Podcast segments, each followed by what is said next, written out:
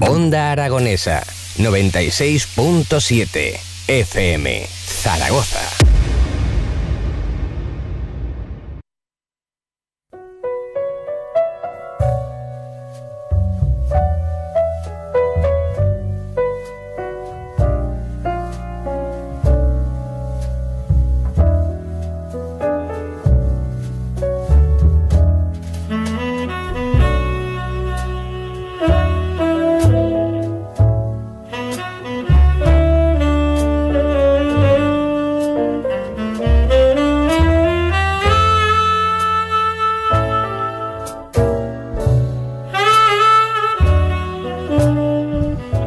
Buenas noches y bienvenidos al Club Vintage, el club de los juegos selectos, el club de los juegos de 5 estrellas, el club de los astros y donde solo esos astros son dignos de ser nombrados e invitados a esta selecta hora de la radiosfera española de la 96.7 FM en Onda Aragonesa para el mundo con Edu Pisa los mandos. Edu, ¿cómo estás? Pues muy bien, aquí estábamos hablando hasta hace un minutito de otro tipo de juegos también. Me han pillado, ¿eh? Me han pillado. Me han pillado, me han pillado con el carrito de los helados, ¿eh? es que nos estaban preguntando por el canal de Twitch por eh, Sim Racing y la verdad es que es un campo que no controlo. Es difícil, Edu, estar al tanto de todos los campos del videojuego. claro, claro.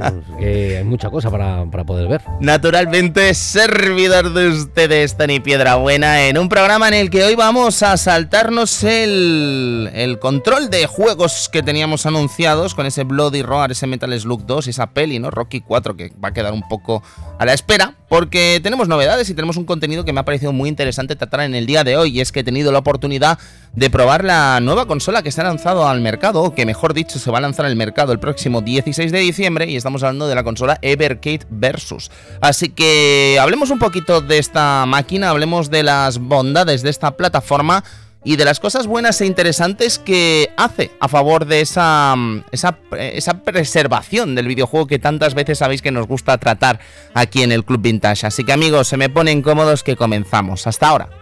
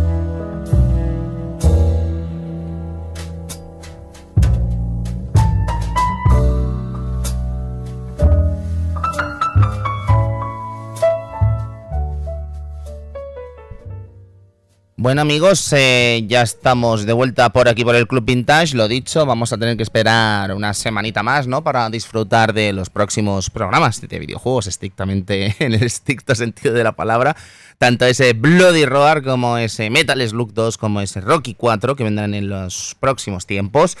Pero es que hoy, ya os digo, em, gracias a 3D Juegos he tenido la ocasión de probar esta Evercade Versus eh, y sí que os debo reconocer, luego hablaremos eh, largo y tendido al respecto, que cuando tuve la ocasión de probar la primera Evercade me quedé bastante decepcionado con la plataforma. Y ha sido la prueba de esta nueva versión de la consola que me ha dejado bastante, bastante contento, ¿no? Y me ha llevado incluso a la reflexión de muchas cosas que, que, creo que son interesantes y que de alguna forma nos ayudan a entender cómo es el negocio del videojuego clásico en la actualidad, ¿no? Porque Creo que el clásico, más allá de lo que es la forma habitual de vender el clásico dentro de los videojuegos, ¿no? Con esas reediciones. De hecho, hace muy poquito tiempo estuvimos hablando de ese Castlevania Advance Collection, ¿no? Que dio a pie a que hablásemos de Area of Sorrow aquí en el Club Vintage. Creo que mm, se está abriendo también la forma de vender el retro. Y de alguna forma, lo que es este Evercade nos descubre que quizá hay otro tipo de retro y hay otra forma de vender el retro. Así que vamos a intentar ver un poco qué hace bien esta empresa, qué hace bien esta marca y qué hace bien cuando se lanza a crear una nueva plataforma que a priori podría parecer mm, arriesgada, ¿no? Eh, de revender juegos clásicos cuando la gente los juega prácticamente de forma gratuita en emuladores y con ROMs y entender cuál es la gracia ¿no? de todo este concepto. Así que vamos a empezar a hablar de ello.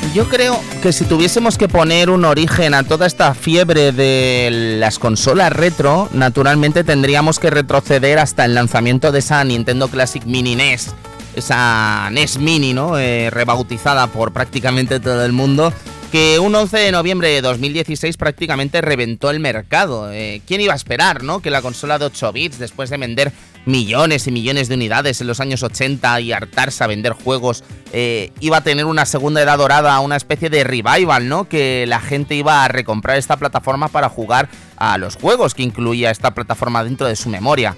No tardarían muchas empresas en subirse al carro de este negocio y hemos tenido prácticamente cualquier consola icónica o cualquier microordenador que recordemos icónico ha tenido su reversión mini y se ha relanzado en tiendas especializadas a precios bastante, bastante competitivos con una colección de juegos que normalmente identifica perfectamente lo que era la categoría de esa plataforma. Pasó con Mega Drive, pasó con Super Nintendo, ha pasado con Commodore 64, ha pasado con un montón de plataformas que sin duda han mm, tenido éxito ¿no? a lo largo de la historia.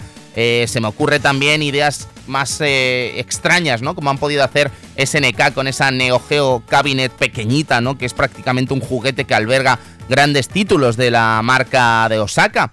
Y luego tenemos locuras como aquel stick de Capcom, no sé si recordaréis, que consiguió de alguna forma eh, crear un hito con algo tan simple como permitir a los jugadores disfrutar de Aliens vs Predator, el mitiquísimo beat'em up de CPS2, de una forma legal y gratuita. Bueno, gratuita, una forma legal, porque gratuita no era, costaba un dineral este mando, que no sé si lo recordaréis. Eh, era un arcade stick doble en el que, bueno, eh, con piezas muy buenas, hay que decir que se conectaba a la televisión y nos permitía jugar a una colección de juegos bastante, bastante peculiar. Y cuando digo peculiar no lo digo en el buen sentido de la palabra, ¿no? Porque cualquiera podría pensar que, bueno, que un arcade stick de Capcom que de alguna forma cobija los grandes éxitos de Capcom e incluiría pues prácticamente todo lo grande que ha hecho Capcom en arcades, ¿no? Pero la lista era más bien cortita y no solo era cortita, sino que además era bastante polémica, ¿no? Por algunas decisiones un tanto surrealistas. Como digo, eh, con mejor suerte o peor suerte, prácticamente todas las empresas se han visto involucradas en esta fiebre de, los, eh, de las consolas retro. Creo que sin duda lo que es el equipo que hay detrás de esta Evercade, el equipo de Blaze Entertainment, eh, de alguna forma se ha sacado de la chistera un concepto nuevo a la hora de vender estos juegos clásicos. Y es que si os fijáis, cuando hemos estado hablando de las distintas marcas ¿no? que se han lanzado a la fiebre de estas consolas retro, hemos hablado como de las grandes vencedoras del retro, ¿no? Pero ¿qué hay de las otras participantes ¿no? en esa guerra del retro en los años 80 y en los años 90?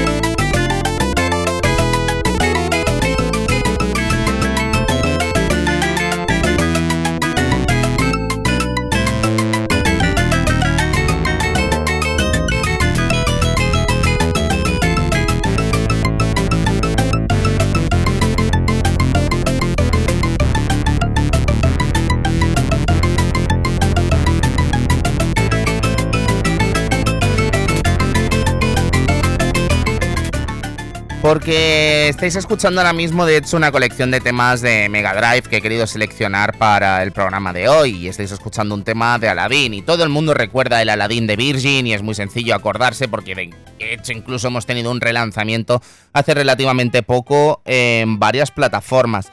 Pero como os digo, eh, y creo que hemos hablado alguna vez aquí en el Club Vintage a lo largo de estos 11 años que va existiendo este proyecto, ¿no? De forma más y menos regular. Eh, creo que la gente que de alguna forma se encierra en el videojuego clásico, se encierra por esa nostalgia mal entendida de que todo tiempo pasado fue mejor, ¿no? Creo que sí, nos acordamos de los grandes éxitos, nos acordamos de los grandes videojuegos, pero no siempre recordamos que detrás de esos grandes videojuegos hubo también grandes fracasos. Pero es que detrás de esos grandes videojuegos también hubo juegos muy muy notables que el tiempo quizá no ha dejado que trasciendan, ¿no? Y que de alguna forma el hecho de no haber encontrado a distintas empresas importantes detrás que hayan permitido que ese legado se reinvente, se reestrene y se redistribuya en las distintas plataformas actuales, hace que, por ejemplo, eh, nos acordemos de Aladdin, pero no nos acordemos, por ejemplo, de Earthworm Jim, ¿no? Que tiene muchísima relación con Dave Perry y Virgin. Eh, no nos acordaremos seguramente de los hermanos Oliver, eh, uno de los grandes precursores del software informático, del software de entretenimiento de los años 80 en el territorio británico, porque, como hemos dicho también alguna vez aquí en el Club Vintage, parece que toda la historia del videojuego, si no se ha desarrollado ni en Estados Unidos ni en Japón, parece que no existe. Pero ¿cuántos desarrolladores hicieron grandísimos títulos ¿no? Eh, en la historia del videojuego en el territorio británico? ¿no? Y hablando de, los Oliver Twins, hablamos de juegos como la saga DC, ¿no? Este, esta suerte de huevo, ¿no? Que protagonizó tantos juegos de plataformas y que también tuvo historias muy, muy curiosas, no solo en los ordenadores del momento, sino también con esos estrenos en Mega Drive con juegos sin licencia, ¿no? Que, que lograron hacerse un hueco también incluso en los circuitos de Nintendo, ¿no? Con aquel Aladdin que no tiene nada que ver con el juego que estamos hablando ahora, pero que sí que tiene que ver con esa forma de eh, que tuvo Codemasters de hacer correr juegos sin licencia en la NES en los años, eh, a principios de los años 90, finales de los 80. La cuestión es esa, que creo que la historia del videojuego no es amable con lo que serían los otros, ¿no? Los otros del retro. Y creo que lo que sí que está haciendo muy bien Evercade es precisamente dar cara y ser justo precisamente con esos otros del retro.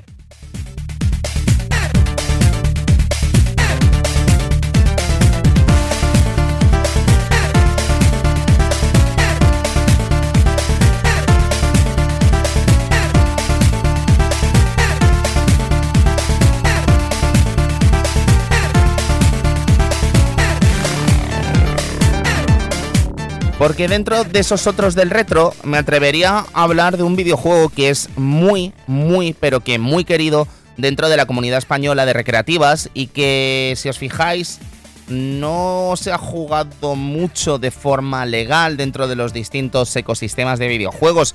Estamos hablando del mítico juego single platform, eh, ¿cómo es? Single platform screen, eh, lo que serían los típicos juegos de plataformas en los que solo hay una pantalla, no hay ningún tipo de scroll, eh, como Super Punk, como Snow Bros, como tantísimos otros eh, juegos que, se han, que han trascendido en recreativas, eh, como Stumble Pop, que seguramente por el nombre algunos ni siquiera lo recordaréis, pero si os explico que es ese juego que era una especie de Snow Bros protagonizados por dos cazafantasmas que viajaban por el mundo capturando fantasmas y lanzándolos, seguramente os suene más.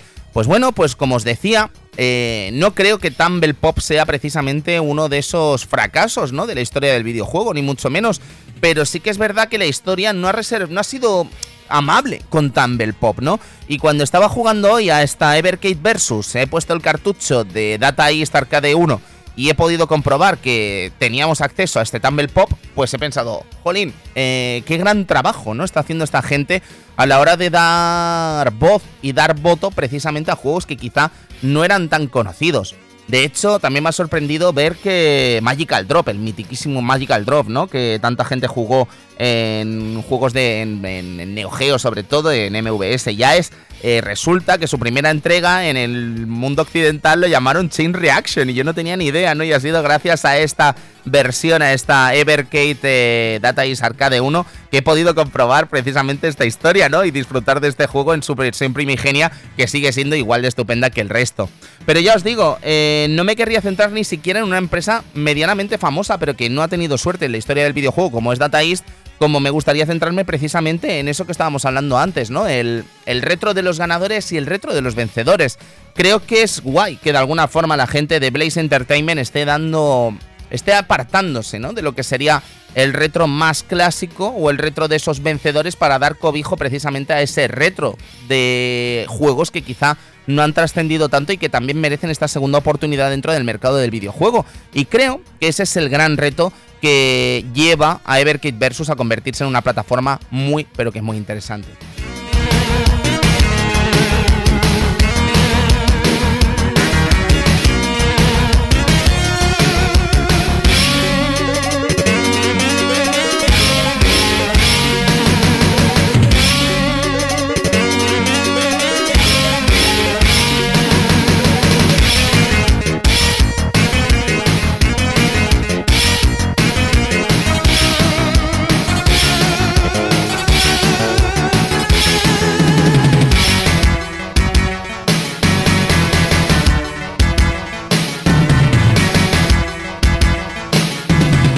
El caso es que en el verano de 2020 eh, la gente de Blaze Entertainment ya sacó su primera versión de la Evercade, una consola portátil que pretendía de hecho cobijar eh, lo que sería a estos videojuegos en una misma plataforma, ¿no? Eso de unirlas a todos bajo una misma, bajo un mismo ecosistema, ¿no? Un juego, una, plataforma de juego que de alguna forma cobijase a todo tipo de juegos retro, ¿no? Y se lanzó con una serie de cartuchos que eh, precisamente venían amparados por grandes éxitos del videojuego, pues eh, firmados por Namco, firmados por empresas como Data East, firmado por empresas como Atari, como, bueno, en fin, tantísimas otras marcas que quisieron de alguna forma confiar en este proyecto de Berkate y que dieron cobijo a disfrutar de esta circuitería.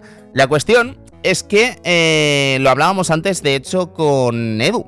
Creo que lo que pasa en el mundo del retro es que los usuarios son eh, casi muy fetichistas. O sea, me atrevería a decir que son muy fetichistas de, de, disfrutar, ¿no? De esto de tener una copia física, de tener el cartucho, ¿no? De meterlo en la consola, sacarlo, cambiarlo por otro, llevarlo a la estantería, disfrutar incluso de lo que sería el olor, ¿no? De las instrucciones eh, con ilustraciones a todo color, ¿no? En este caso. Y creo que precisamente ese también es otro de los grandes éxitos de Blaze Entertainment, ¿no? Haber entendido a qué usuarios se están dirigiendo con este proyecto. Y los usuarios que acaban recibiendo este proyecto, esta Evercade, creo que precisamente eh, cuando disfrutaron de la primera versión de la consola, esta versión portátil, el pasado verano, eh, se encontraron en muchos casos con el mismo problema que me encontré yo.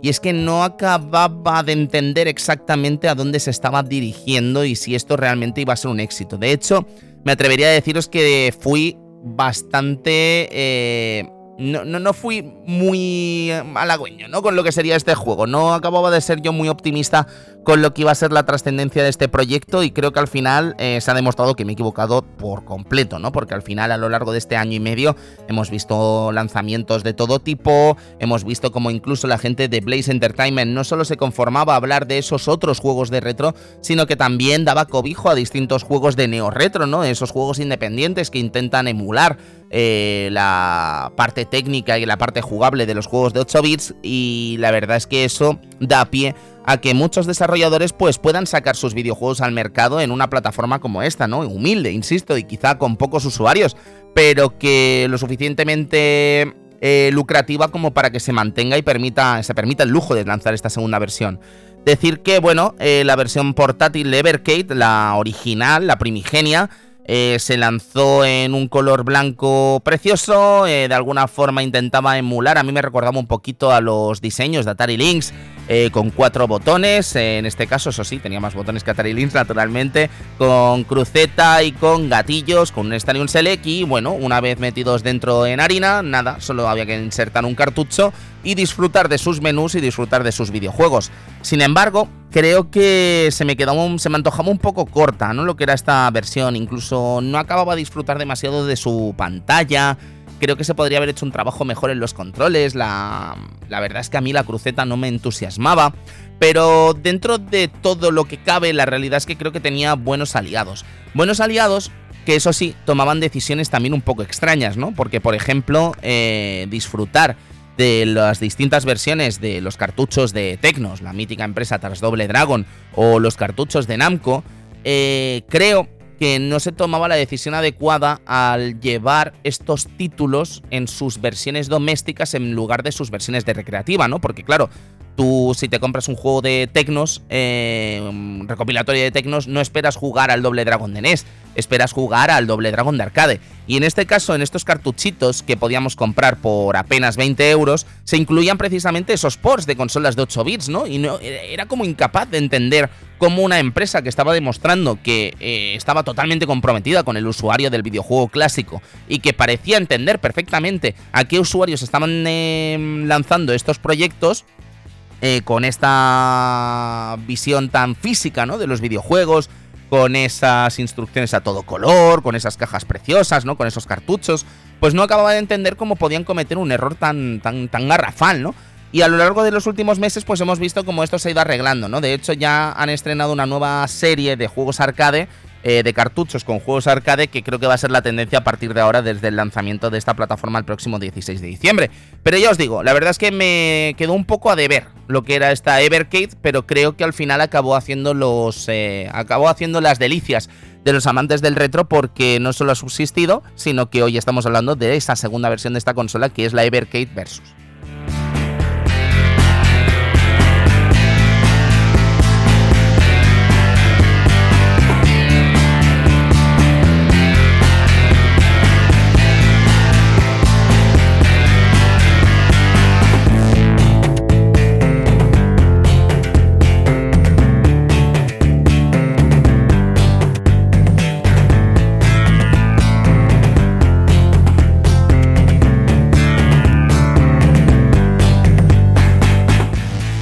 Como estábamos diciendo, desde la mera presentación de Everkit el pasado verano hasta el día de hoy se han lanzado ni más ni menos que 22 cartuchos. 22 cartuchos que, como os digo, algunos más fáciles de encontrar, otros más difíciles. Su PVP está alrededor de los 18 euros, pero podéis encontrarlo incluso en algunas tiendas por un poquito menos. Hemos tenido eh, todo tipo de lanzamientos, hemos tenido eh, distintos eh, juegos inspirados o distintos cartuchos inspirados en la Atari. tanto 2600 como versiones superiores. Hemos tenido también una inspirada en el Namco Museum con distintos juegos de NES protagonizados por Namco. Hemos tenido también un acercamiento a Data East, en el que, como comentábamos antes, ¿no? no se acababa de entender cómo esta primera Data East Collection, el que se lanzó el pasado verano, eh, en lugar de incluir el Karate Cham original, incluía el Karate Cham de Nintendo, ¿no? Cuando es eh, muy inferior a la versión que teníamos en, recreativas, ¿no? O el caso de Bad Dudes, eh, que teníamos la versión de Bad Dudes de NES en lugar de tenerla de recreativas. Pero el caso, amigos, por no repetirnos con esto eh, y seguir hablando un poquito de los distintos cartuchos que se han lanzado, también se lanzó el de Tecnos, del que ya hemos podido hablar. Hemos tenido también uno de Interplay con distintos juegos interesantísimos, como precisamente eh, los distintos Earthworm Gym. Hemos tenido también eh, los Clay Fighter, hemos tenido Prehistoric Man, en fin, muchos clásicos de Interplay, firmados por Interplay. Hemos tenido también el de los Oliver Twins, ¿no? Que estábamos hablando antes también, porque me llamaba la atención, ¿no? Porque recuerdo un documental fabuloso que se hablaba de la industria británica y hablaban de los gemelos Oliver y, era interesante, ¿no? Ver cómo se creaba ese concepto o de alguna forma cómo se generaba ese concepto de, desarrollar los videojuegos en el parking de tu casa, ¿no? En lo que sería eh, la más tierna infancia con chavales que estaban haciendo ya historia dentro de la industria del videojuego sin que sus padres ni siquiera se lo oliesen, ¿no? Tenemos también el caso de Dynamic en España, ¿no? Que es muy similar al de los hermanos Oliver. Pero el caso es eso, que en este cartucho de los hermanos Oliver tenemos una colección de juegos interesantes, sobre todo protagonizados por el bueno de DC. Tenemos también cositas curiosas como BMX Simulator, tenemos cositas curiosas también como, eh, como en fin, eh, Firehawk, que también es otro clásico de PC de la época. En fin, muchísimos títulos en esta colección de los Oliver Twins.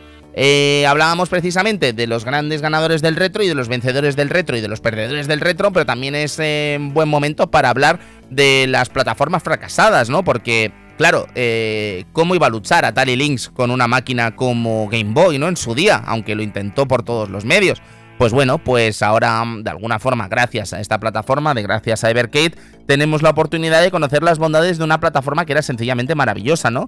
Eh, con dos packs de Atari Collection en los que se incluyen también clasicazos de la categoría de Chip Challenge, que yo creo que cualquier momento podría estar aquí en el Club Vintage, o California Games, ¿no? Eh, otro grandísimo clásico de los videojuegos eh, que se disfrutó en muchísimas plataformas y que Atari Lynx no quedó fuera de, de este pack eh, de, juego, de consolas que pudieron disfrutar del juego. Eh, tenemos Super Asteroids, tenemos Missile Command, tenemos, en fin, un montón de versiones que se lanzaron también de estos clásicos de Atari en la versión de Atari Lynx en, esta, en este pack. O tenemos, por ejemplo, estas colecciones de Codemasters en los que, bueno, nos permiten jugar a obras de la categoría de Sensible Soccer, tenemos la ocasión de jugar, por ejemplo, a Psycho Pinball, en fin, eh, tantísimos buenos juegos que, es que podríamos estarnos todo el programa de, del Club Vintage hablando de ellos, ¿no? Teníamos packs de Intellivision, teníamos pack de los Bitmap Brothers y luego teníamos, como os comentaba antes, eh, distintos packs que lo que hacían eran permitirnos disfrutar de juegos indies eh, actuales en esta plataforma, ¿no? Y qué mejor forma de hacerlo que, en una plataforma que simulaba ser retro, ¿no? De, alguna forma.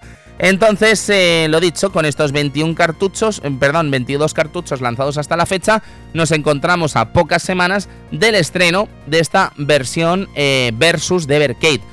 Versión Versus diréis, pero ¿por qué se llama Versus, Tony? ¿Por qué Evercade Evo S? Pues es muy sencillo, porque si bien es cierto que con la anterior plataforma eh, resultaba complicado disfrutar de juegos multijugador. Esta versión plataforma, esta versión de, doméstica de Evercade, lo que nos va a permitir es poder disfrutar eh, de los distintos juegos multijugador con nuestros amigos, porque en este caso la Evercade Versus sí que tiene cuatro puertos de entrada para meter los distintos mandos que requiramos para poder disfrutar de partidas acompañados de hasta cuatro amigos si el juego nos lo permite. La cosa es que, bueno, antes de empezar a hablar de ella, sí que deciros que el estreno es el 16 de diciembre, que se va a lanzar en dos packs distintos, el Starter Pack, el Starter Pack y el Premium Pack.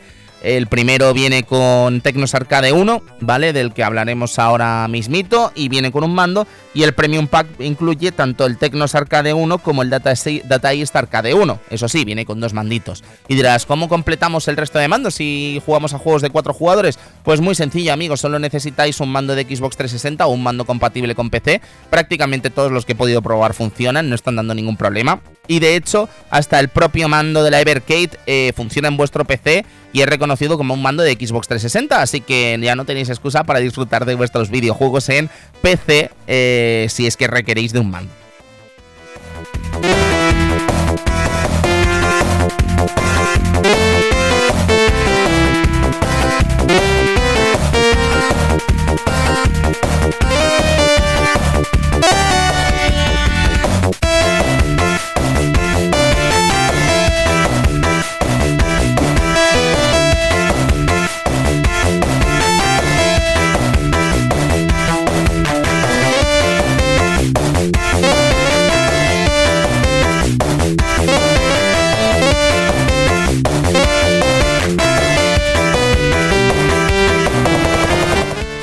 La plataforma a mí me parece muy elegante, no dudéis en buscar imágenes de esta Evercade Versus eh, vestidita de blanco con su botón de encendido a la izquierda y a la derecha, perdón, vestidito de gris. Eh, y con esas tripas que al abrir lo que es la plataforma nos encontramos que nos permite meter hasta dos cartuchos dentro de esta plataforma. Dos cartuchos que al meterlos pues nos permite de alguna forma disfrutar de todos los juegos cargados al momento. Como no podía ser de otra forma, además es rapidísimo. Quiero decir, no dudéis en que cualquier juego que queramos jugar eh, se carga al instante, podemos disfrutarlos y la configuración es prácticamente irrisoria, ¿no? Meter el mando y disfrutar, lo cual agradeces cuando te lanzas a este tipo de videojuegos. El caso es que como no podía ser también de otra forma en este tipo de plataformas, nos permite escoger entre las distintas eh, formas de visualización del juego que bueno, habrá gente que le guste jugar la pantalla completa acabando con los bordes negros, yo es una cosa que francamente detesto, pero lo dicho, hay muchas opciones, hay opciones de scanlines, hay forma incluso de disimular esos cuadros negros con distintos, eh, distintas plantillas eh, temáticas, tanto de los distintos juegos del cartucho como también eh, de la propia Evercade. Y el caso, amigos, es que, bueno, tiene resolución 1080p gracias a su cable HDMI que podremos conectar a cualquier televisor y se alimenta mediante un cable micro USB, o sea que no vamos a tener tampoco grandes problemas con esto porque primero viene incluido dentro de la propia plataforma y segundo, ¿quién no tiene un micro USB en su casa, no? Así que ya os digo, no vamos a tener demasiados problemas para disfrutar de esta plataforma.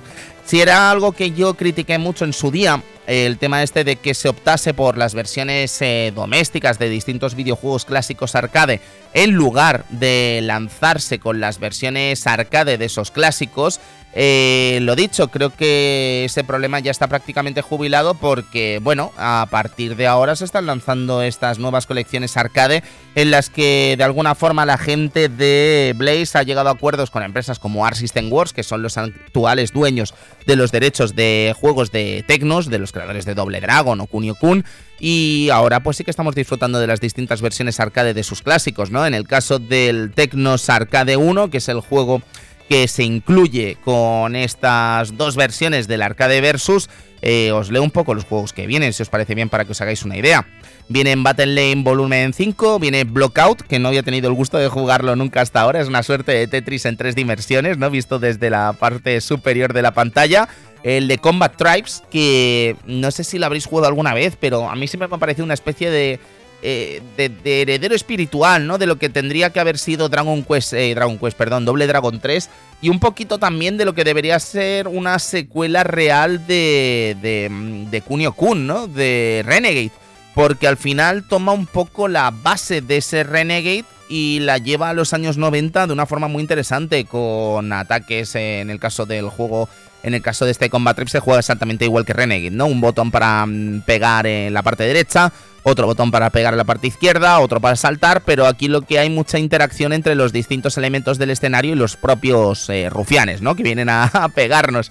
Así que nada, muy muy interesante este Combat Tribes. No creo que sea de los juegos más famosos de Tecnos, pero no dudéis en echarle un vistazo. Y luego tenemos también Doble Dragon 2 de Revenge, que sí que tomamos un poquito eso, eh, se alejaba un poco de lo que era el Doble Dragon original para tomar también el esquema de control que vimos en Renegade pero no es mal juego para nada. El que sí que es un juego pésimo es Doble Dragon 3 de Rosetta Stone, que, que, es un desastre con patas. De hecho, este videojuego tiene una curiosidad. Yo no me atrevería a decir que fue el primer juego que lo hizo, porque habría que investigar bien esto. Pero sí que os puedo decir que es de los primeros juegos que incorporó una especie como de DLC, ¿no? En el que los usuarios podían pagar créditos para acceder a nuevos movimientos podían pagar créditos, pero insisto, estamos hablando de pasta, ¿vale? O sea, tú metías 5 duros para acceder a estos nuevos movimientos y si querías pegar más fuerte podías meter 5 duros y el juego te potenciaba si entrabas en una tienda, ¿no? O sea, hasta ese nivel. Y el caso es que incluso sin potenciar a la gente, la verdad es que es un juego absolutamente mmm, detestable en todos los niveles y ya os digo que de alguna forma se carga prácticamente el legado de lo que había sido esta saga Doble Dragon, ¿no? Que en los años 80, imaginando lo importantísima que era, y esto fue un golpe duro del que prácticamente no se levantó Tecnos. Luego tenemos Mania Challenge, ya sabéis que la gente de Tecnos eh, siempre ha tenido una relación muy estrecha con los juegos de lucha libre. Eh, mítico ese WrestleFest, ¿no? Por ejemplo, y tantísimos otros juegos en los que eh, Tecnos se alió con la entonces WWF para hacer videojuegos maravillosos, ¿no? Y con unos gráficos increíbles. Y yo diría que Manera Challenge es un poco lo que empieza todo, ¿no? Luego tenemos Minky Monkey y Mysterious Stones, ¿vale? Con esa suerte de homenaje, ¿no? A lo que sería Indiana Jones, ¿no? De hecho, el protagonista se llama Doctor John, así que, en fin, no hace falta ni que os cuente eh, en qué se ¿no? Este videojuego en estos años. Luego el otro que se ha lanzado, en el caso de que compremos la, el estreno Premium Pack, eh, es esta Data East Arcade, que incluye también juegos también impresionantes, ¿no? Porque antes estábamos hablando de Bad Dudes vs Dragon Ninja en su versión de NES, pero no te hará falta mucho ratito jugando este Bad Dudes vs Dragon Ninja en su versión de arcade para entender cuál era mi crítica de meter la versión de NES. Pero también tenemos Breakthrough, tenemos ese Chain Reaction, ¿no? Ese Magical Drop 1 que estábamos hablando antes. Tenemos también Burger Time, que bueno, yo creo que de alguna forma es un juego mitiquísimo, ¿no? De recreativas de principios de los 80, pero que el bueno de Dross también popularizó en su día, ¿no? En estos vídeos de YouTube en los que el bueno de Dross disfrutaba de este clasicazo. Tenemos Gate of Doom, tenemos Darwin 4078, tenemos Luke and Chase, eh, otro clásico, Sly Spy, eh, Wizard Fire o Tumble Pop, del que hemos hablado ya en el programa de hoy.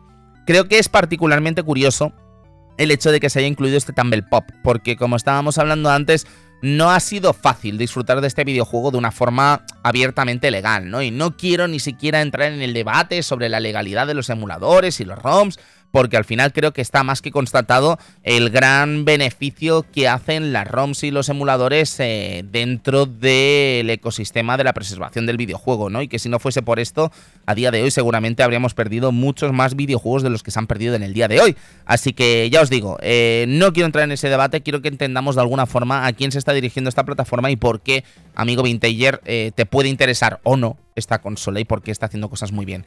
Luego han dedicado también un cartucho a la mítica empresa española Gaelco, en la que se han lanzado juegos muy chulos y muy queridos como Thunder Hoop, se ha lanzado World Rally, se ha lanzado Biomechanical Toy, Glass, Snowboard Championship o Alligator Hunt.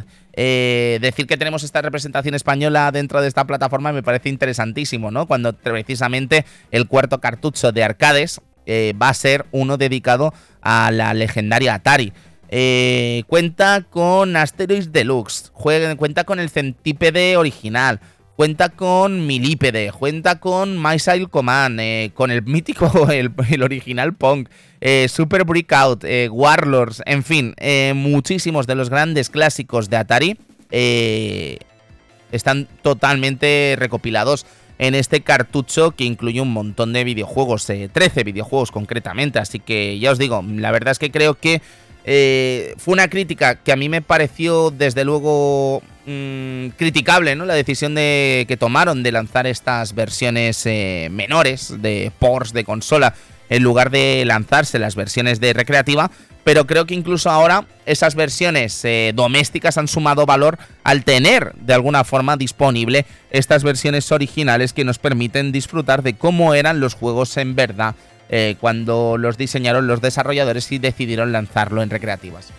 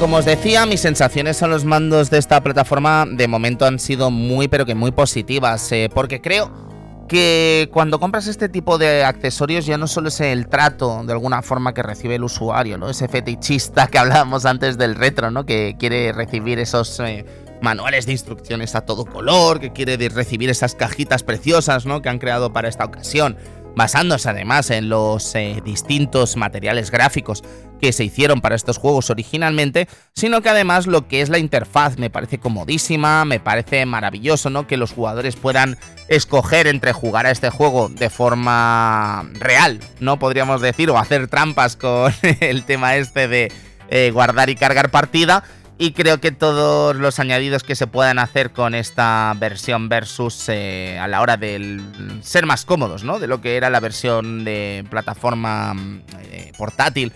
Eh, creo que están muy bien seleccionados y creo que de alguna forma están dando gran valor al trabajo que ha hecho la gente de Blaze Entertainment.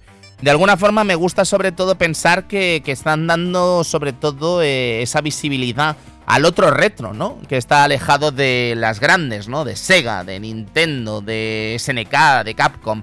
Así que creo que es un momento de celebración y de verdad me parece que es interesante que valoremos en su justa medida eh, lo importante que es que tengamos este escaparate y que de hecho, como hablábamos antes, ¿no? De cara a la preservación, tengamos eh, precisamente la posibilidad de disfrutar de estos videojuegos a día de hoy.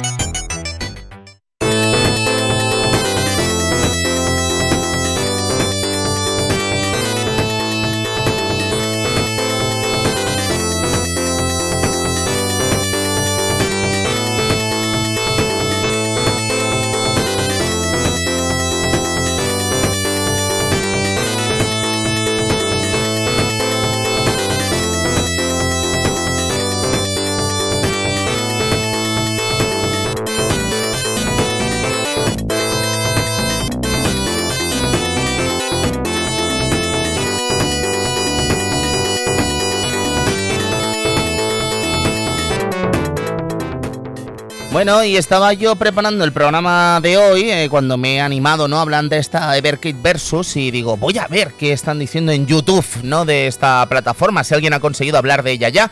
Y resulta que el que no me ha fallado nunca en este ámbito es el amigo Tuber Biojuner que tenemos hoy aquí en el Club Vintage. Eh, Don Tuber, bienvenido al club, gracias por poner tu sellito, ¿cómo estás? Muy buenas, muchísimas gracias por, invitarme. ¿Qué tal? ¿Cómo estamos? Pues muy bien, estábamos hablando de esta Evercade versus eh, Don Tuber y la verdad es que, claro, em, tenía curiosidad también por saber un poco tu opinión, ¿no? Naturalmente, invitar a todos los amigos vintagers a que se pasen por el canal de Tuber Viejuner, que estoy convencido de que todo el mundo lo conocerá si escuchan el Club Vintage. Pero eh, me preguntaba un poco si tú tuviste la misma opinión que yo al respecto de la primera versión de Evercade, que se quedaba quizá un pelín justa dentro de una idea maravillosa, ¿no? Como era dar ese cobijo a ese otro tipo de retro, ¿no? Ese retro quizá no tan famoso, marcado por las grandes marcas, pero que me decepcionaba sobre todo a la hora de no apostar por las versiones originales de los juegos y sí por los ports de NES y distintas plataformas que estaban muy por debajo, ¿no? De las versiones originales de esos juegos. Pues bueno, la verdad es que a mí, a ver, la primera consola que sacaron, la portátil, no me pareció tan mala máquina. A ver, eh, lo que sí que tenía que decir cosas a nivel técnico, porque yo soy muy, mi canal es muy técnico y sí que eché en falta una mejor pantalla, ¿vale? Eso sí que no eché en falta. Luego el software que llevaba tenía algunos detallitos que luego corrigieron y tal. Pero vamos, a nivel de lo que tú comentabas, a mí eso sinceramente no, no, me molestó demasiado, de verdad. ¿Sabes qué pasa? Que a mí me, me, dejé llevar un poco por el tema del cariño y el mismo que, que han tenido pues al, al hacer todo este, todos estos juegos que, que han lanzado en formato físico con los cartuchos, con el manual también hecho. Yo eso yo he de reconocer que me, me un poco y, el hecho de que no sean versiones, por ejemplo, las, versiones que tú consideres más correctas o algo así de ciertos juegos, pues eso a mí, yo para mí era un poco secundario. porque sí que estaremos de acuerdo, Don Tuber, que al final creo que todos los usuarios retos tenemos un poquito de ese fetichismo, ¿no? De, del material gráfico, del material físico, ¿no? De meter el cartuchito y en fin, creo que eso eh, eh, sabían dónde se estaban dirigiendo la gente de Blaze con esta plataforma y creo que es parte del éxito, ¿no? que les haya permitido de hecho lanzar hasta 22 cartuchos, 26 eh, si sumamos los cuatro que se van a lanzar en esta nueva edición, gracias a ese éxito, ¿no? Yo creo que han, ido directos a, la nostalgia, directos a un nicho de gente que somos los amantes del retro, que hay, hay gente que es amante de retro que tampoco no le gusta o no es tan fetichista como para tener una mini colección de cosas físicas y tal. Pero bueno, hay, a veces hay gente que no es muy fetichista en ese sentido y hay, hay otra gente que sí que lo es, pero que no, no se lo puede permitir por los precios que hay. Claro. Y claro, sacas una cosa como esta que yo, yo creo que lo que define más de los productos de esta gente es el mimo, el cariño. O sea, le han, le han puesto le han puesto muchísimo cariño. hay que reconocerlo. Pueden tener fallos, pues mm, hay cosas que puede ser que no estés muy de acuerdo y tal, pero en general yo a mí yo me, queda esa esencia. Eh, de hecho yo hablo mucho con ellos. Tengo un, amigo, un conocido que trabaja allí con ellos y la verdad es que él lo conozco desde hace tiempo y bueno es, es el que está detrás un poco de lo que es el desarrollo del software y tal. Y si todos son como él, es normal que, que, saquen ese tipo de cosas porque son gente que son vamos amantes de del retro y de, y de todo, no sé. A mí la verdad es que, ya te digo, a mí me, esta segunda consola que han sacado sobre yo creo que es una vuelta de tuerca más, un, un, un añadido y que yo creo que está bien, es, es un buen complemento, la verdad. Sobre todo a la gente que le gusta jugar en, en pantallas grandes, grandes eh, claro, la, la consola anterior, la portátil, tenía una salida que era 720p, Ujú. ¿vale? Eh, claro, esta consola nueva que han sacado es 1080, entonces Sí. claro, tendrán tendrán más, más resolución, Total. mejor. Sin embargo, yo sí que creo que también han mejorado muchas cosas en cuanto a la interfaz, incluso, ¿no? También Sí. hay que entender que la experiencia de usuario de este tipo de plataformas en portátiles tampoco da para hacer grandes virguerías, ¿no? En una pantalla pequeñita. Y que como hablábamos antes, Tuber, eh, ni a ti te gustó la pantalla, ni a mí tampoco, ¿no? Pero ahora mismo ya es tu tele y tienes una, una interfaz que creo ha mejorado muchísimo Sí. y creo que también eso se le está sacando partido precisamente a- a- al disfrute ¿no? de estas plataformas, de estos videojuegos en plataformas, bueno, en pantallas mayores, en fin, y que cada uno juegue un poco con la resolución que quiera. Y oye, si tú disfrutas con la pantalla completa, no es tu caso, Tuber, pero si tú, amigo usuario del Club Vintage, disfrutas con la pantalla completa, pues que nadie te diga, que no te venga ningún policía del Claro. retro a llevarte la contraria, ¿no? Yo no lo haría. Pero bueno, que te quiere decir que tener esta, esta opción también está bien. Pero me gusta. sí. Hay que tener respeto por las opiniones, a ver, cada cual que disfrute como quiera los videojuegos, mientras lo haga con respeto y tal, no sé. Lo que, Hay mucha gente, hay mucha gente muy fanática que mm, incluso a mí en los comentarios a veces me dejan cada comentario Bueno, que vamos. ahora hablamos de eso, sí, sí, ahora hablamos, sí, perdona. Sí, sí. No, eh, lo, lo que, lo que decías antes del interface es una cosa que, en- que en la Evercade VS han mejorado mucho, que algo ha tenido que ver mi colega, creo yo, y se parece muchísimo, me recuerda mucho al interface de la Mega Drive Mini. Y eso Ah. a mí me, me gusta, porque es un producto a mí de la Mega Drive Mini que me gustó mucho también el cariño que pues, le puso Sega, al, tanto a nivel de hardware y tal, como al nivel del interface, del software que, que usaron. Yo creo que han ido un poco por ahí. Y la verdad es que es, es no sé, es un interface simple, funcional. Funcional, sí, sí, sí, sí. Pones los cartuchos, intuitivo. los cargan enseguida, intuitivo, o sea, es, es guay, mola. O sea, Sí, a mí sí. me gustó mucho. Se habla poco, ¿eh? además de la Mega Drive Mini, del cariño que tuvo Sega incluso de cancelar esa primera Mega Sí. Drive Mini, ¿te acuerdas? Eh, Sí, la de AT Games. Sí, sí, sí, sí, pero vamos, que estaban convencidos de sacarla, de golpe la cancelaron por completo y yo creo que el trabajo final estuvo a la altura de las mejores mini consolas, ¿no? Porque creo, Totalmente. tú, Ver, no sé si estarás de acuerdo, estamos viviendo esa época, esa nueva época dorada, ¿no? Podríamos decir del retro en el sentido de que creo que es más accesible que nunca, ¿no? En el sentido de que cualquiera puede ir a una tienda y comprarse esta Commodore 64 Mini, la NES Mini, la Super Nintendo Mini, y yo creo que esto es una moda que está para quedarse. No sé cuáles van a ser los siguientes pasos, ya hemos visto que Nintendo ha tirado por esas Game Watch, ¿no? De Zelda y de Sí. Mario. Pero yo creo que esta moda está aquí para quedarse, ¿no? Y que vamos a ver más productos parecidos a los que ha hecho Nintendo que los que ha hecho la pobre Sony, ¿no? Con esa PlayStation Classic. Ya, que fue un poco ahí, desastre. ahí la, la liaron, sí, sí. Yo creo que sí, es una moda que abrió Nintendo con la NES Mini, y con un producto que, de muy, que es de muy, muy buena calidad y se lo ocurrieron muchísimo. Luego la Super NES Mini, que también fue más de lo mismo. Y a raíz de ahí, pues bueno, han, han, han habido muchos que se han apuntado al carro. Yo creo que lo próximo que va a salir es el Commodore Amiga 500 Mini, Ujú. no recuerdo mal. Y supongo que lo traeré a mi canal, por supuesto, porque el Amiga 500 es una amiga, es un ordenador que a mí me, me motiva mucho Ujú. Y me, me hace bastante ilusión. Lo que pasa es que esta gente, la gente que va a sacar el, el Amiga 500, ya sacó en su momento el Commodore 64 Mini y el Maxi, Sí. sacarán, supongo, si tienen muchas ventas, sacarán el Commodore Amiga 500 Maxi. Y ese ese sí que es el, que, el bueno, porque será una réplica exacta, como hicieron con el Commodore 64, será una réplica exacta de Amiga 500, pero, eh, bueno, con emulación y tal por dentro. Obviamente los, los puristas del retro, que se resbalan las vestiduras y tal, Sí, ve, ve, ve. pero vamos, yo lo veo como un objeto bonito y de coleccionismo y de que, que se- si está hecho con cariño y con mimo, a mí me gusta. Sí, sí. También tengo un Amiga 500 real y Mm. también me gusta conectar a un CRT a veces y tal, pero bueno, no siempre puedo estar conectándolo todo a un CRT, Total, total. como Creo- todos. Creo Bueno, tú ver que la gente debería hacer de alguna forma, ¿no? Esos, eh, esos mm, talibanes del retro, ¿no? Podríamos llamarlos, en fin. eh, yo es que no, no siento ningún tipo de respeto por esa gente que de alguna forma, dentro del purismo, lo que acaban haciendo es convertir esto en algo endogámico, ¿no? Creo que lo precioso es que la gente pueda irse a la tienda a comprarse cualquier tipo de, de accesorio, Commodore 64, que estemos hablando ahora, o cuando salga en la Amiga o lo que sea, y puedan disfrutarlo sin mayores dolores de cabeza que enchufar en su pantalla y poder disfrutar de esos videojuegos clásicos, naturalmente. Que ojalá todo el mundo pudiese tirar de, de cinta y jugar al. Batman de Movie con una carga de X minutos, ¿vale? O sea, ojalá todo el mundo pudiese, pero es que eso no es accesible en el año 2021, Tuber, y eso Pero la es gente que- lo debería entender. Es que es eso, y aparte, aparte hay que ser realista. O sea, eh, todas estas máquinas, eh, hay muchísima gente que, que inclu- me incluyo yo, que nos gusta restaurarlas, hacer que funcione y tal, pero esto con el tiempo se perderá. Y, y lo que quedará es mm, lo que sea más relativamente actual. Entonces, no sé, si queremos que perdure este tipo de cosas, yo creo que deben existir, igual que la emulación. Sí, sí, Yo sí, creo que gracias a ello se ha preservado. Muchas muchas de las cosas que tenemos ahora son gracias a, a eso. por A supuesto. este tipo de cosas, eh, actuaciones que sí, que se desvirtúan el, el original, no es lo mismo, no es exactamente igual.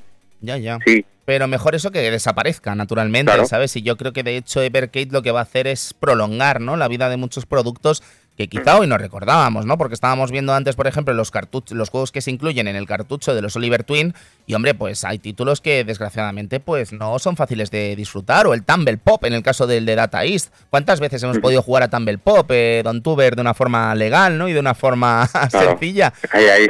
Pues- legal, legal es la palabra. Sí, Porque claro, todos, todos hemos jugado ese tipo de juegos Claro. eh, con ROMs y con tal, y, ¿vale? Ni, sí, ni- ni lógico. ni siquiera me gusta referirme a legal cuando hablamos de ROMs y hablamos de emuladores, ¿no? Porque hay un concepto alegal, podríamos decir ahí, y en fin, no, no, no, no siento ningún tipo de remordimiento por jugar con ROMs a juegos que no puedo jugar de ninguna otra forma. Claro.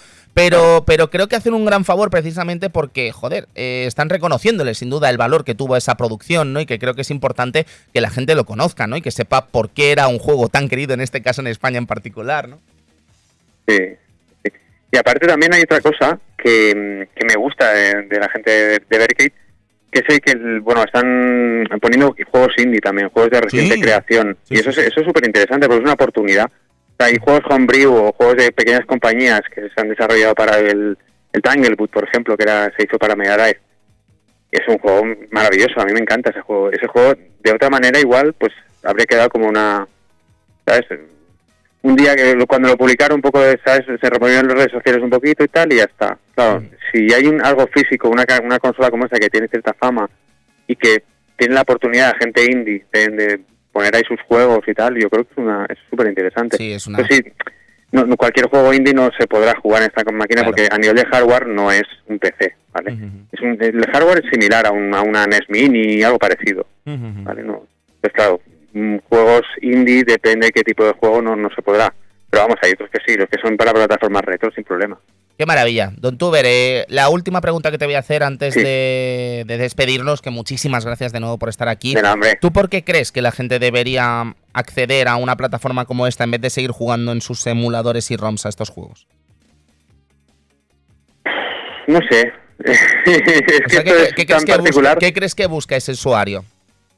Yo creo que el usuario que compra algo como esto, como, como Evercade, es alguien que, que tiene mucha nostalgia de tener sus juegos en físico y que igual por algún motivo, pues no- o por el tema del dinero, que es muy caro, son muy caros tener los cartuchos en físico, los manuales y tal, o porque simplemente pues no hay espacio o lo que sea, pues no, no, no tienen la oportunidad de tenerlos. Yo creo que un producto como este que está hecho con tanto cariño, yo creo que es, es ideal para ese tipo de gente.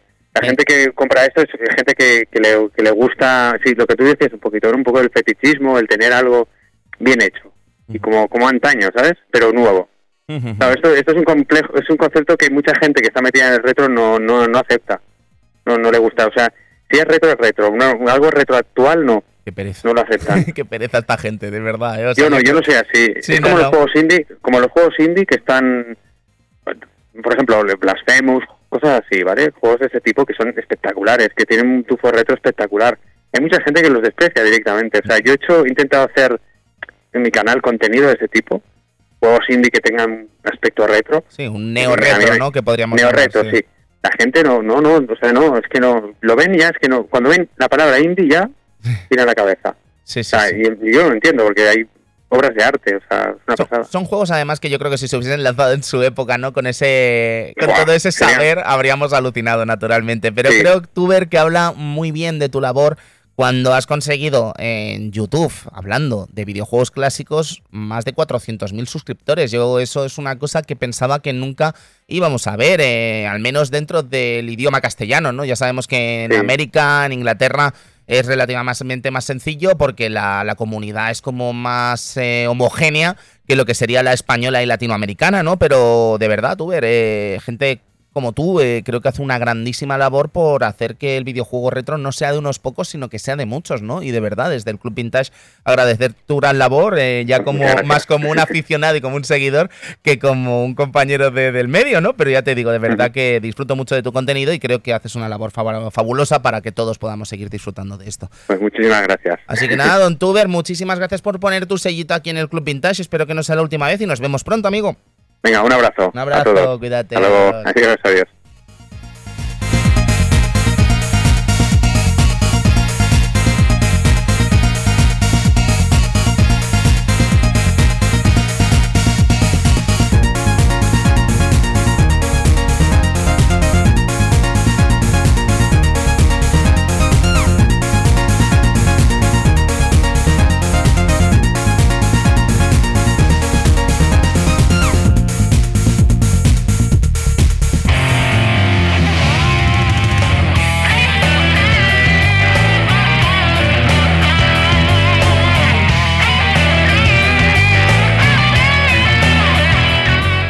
Creo que hay cuatro fans de Bloody Roar en España. Uno soy yo, el otro es Samu de Shataka. Y espero que los otros dos no escuchen el Club Vintage porque estarán pensando, ¿pero cuándo viene el Bloody Roar? Es un poco como el Milhouse en el capítulo de los Simpsons, ¿no? Del Pucci, que cuándo va a llegar la fábrica de petardos, ¿no? Pues estamos un poco en esas. Así que no os preocupéis, yo creo que la semana que viene, si no es Bloody Roar, va a ser Metal Slug 2, pero la semana que viene o la otra vamos a tener muy prontito aquí el esperadísimo videojuego de lucha de PlayStation en 32 bits eh, desarrollado por 18, un clasicazo imprescindible del que como hablábamos antes, ¿no? Los vencedores y los perdedores del retro, yo creo que quizá no ha tenido la suerte y trascendencia que sin duda merece y aquí le vamos a hacer un poco de justicia.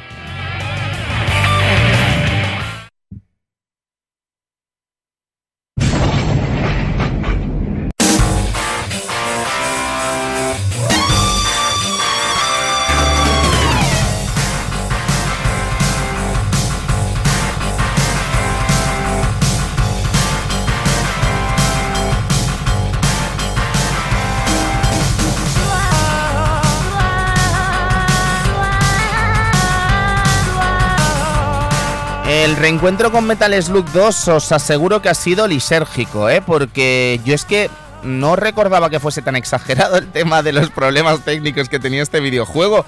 Quizá porque lo pillé con mucha ansia en, su, en mi juventud, quizá porque juego más o jugaba más al X que al 2, quizá porque me pincho mil veces más el 1 antes que el 2, o sea, el 1 y el 3 antes que el 2.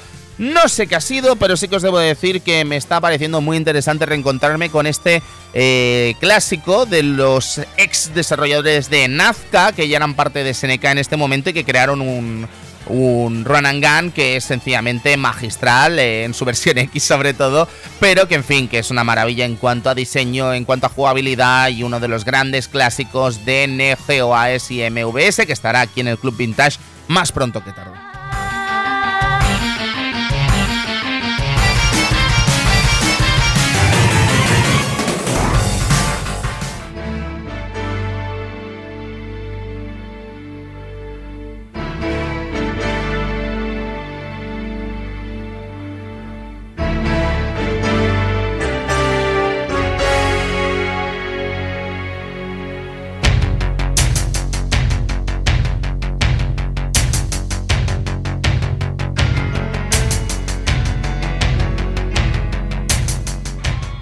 Rocky 4, en película en el Club Vintage, ya tuvimos en su día Caballeros del Zodiaco, ese experimento que hicimos aquí en el club eh, con esos nuevos formatos ¿no? que queríamos abarcar en este programa, hablando de cositas que no tenían por qué ser videojuegos. Y la verdad es que, bueno, muchísimas ganas de hablar de esta película, este enfrentamiento entre los Estados Unidos y la Unión Soviética en un ring con esa banda sonora increíble que vamos a tener tiempo también de comentar y en fin, una película icónica, ¿no? Que va a llegar eh, prácticamente a la vez que está este estreno de la cinta de la versión del director de Sylvester Stallone. Así que, en fin, hablaremos largo y tendido de la cuarta Rocky de Rocky